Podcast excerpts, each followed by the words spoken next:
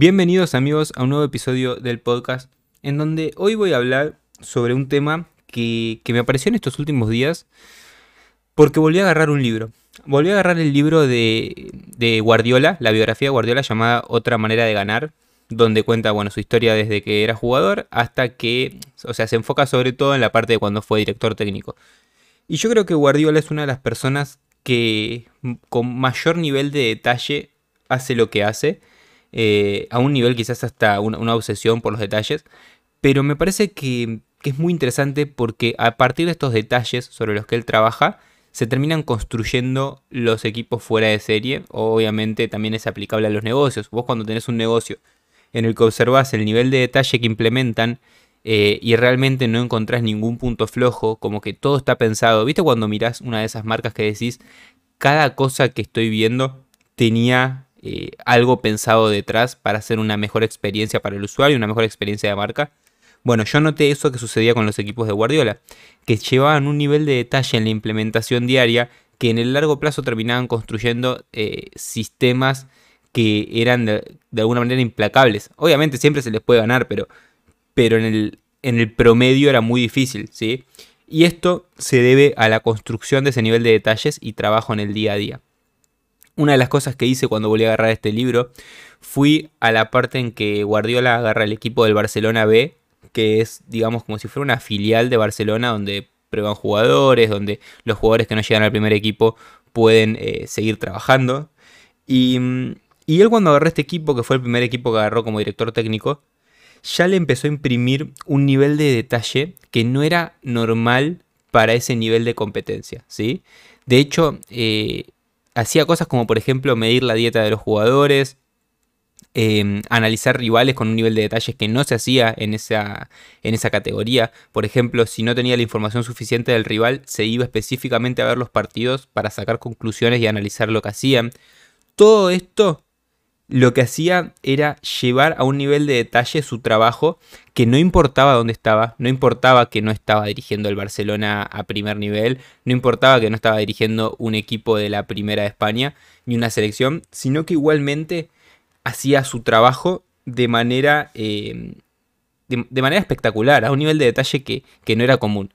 Y esto eh, me lleva siempre a una frase que, me encanta, que es, eh, como haces todas las cosas, como haces las pequeñas cosas, es como haces todo en la vida, ¿sí? Como haces esas pequeñas cosas, es como realmente vas a hacer todo. Entonces, estar en este nivel de detalle, con ese nivel de compromiso, lo que termina haciendo es que el resultado final termine siendo mucho mejor que el promedio. Y creo que cuando logras ese nivel de detalle en cualquier cosa es cuando empezás a trabajar sobre la excelencia, porque la excelencia es lo que se construye en el tiempo a partir de ese nivel de detalle. ¿sí? es lo que trae los resultados.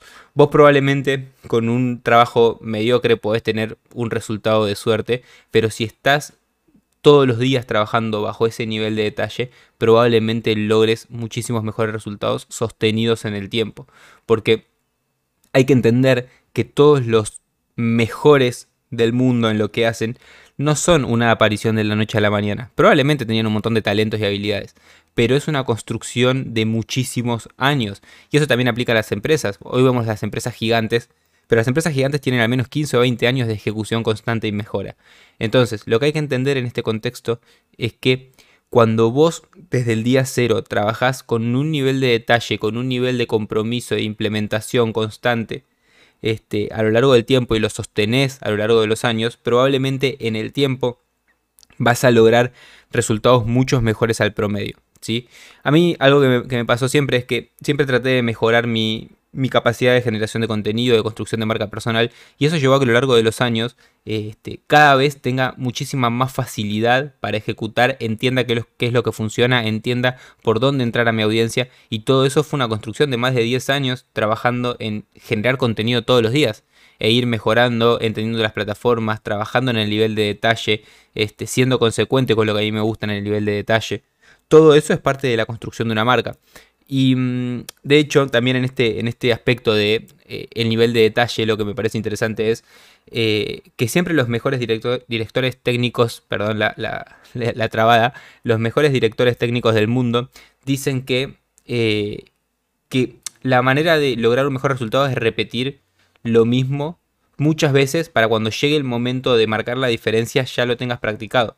Muchos jugadores que fueron entrenados por estos directores técnicos te dicen, la situación de partido la practicamos 200.000 veces en la semana para cuando sucede ya estar automatizado ese ejercicio. Entonces, si vos entendés cuáles son las cosas que deberías repetir en tu negocio de manera sistemática a lo largo de los años, es muy probable que en un periodo de tiempo de mediano o largo plazo tengas mucha ventaja competitiva frente a la competencia porque vos ya lo venís haciendo. Y eso es un poco lo que decía del contenido.